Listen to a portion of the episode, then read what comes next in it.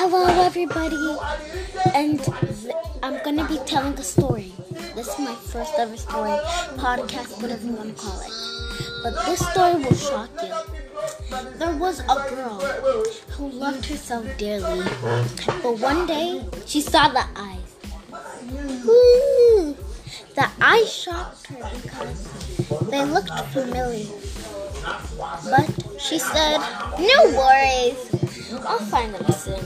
She went home and started getting paranormal and got sick. She woke up a month later and saw the eyes.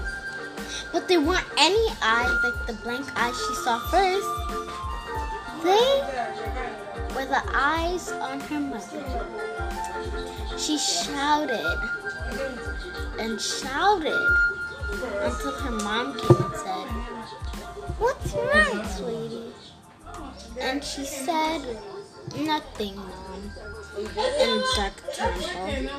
But that was wrong. Her mom did not care about her.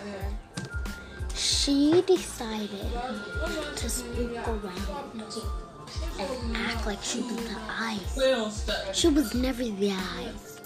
She just always wanted to scare her as she never liked her. This is not mine. But she always said this is not mine. The water is not mine.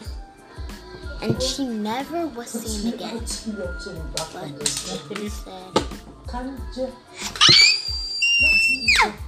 because she was scared. She said,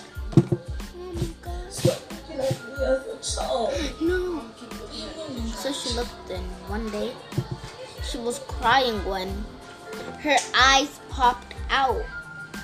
And she became the eyes. And she said, that's how the eyes was.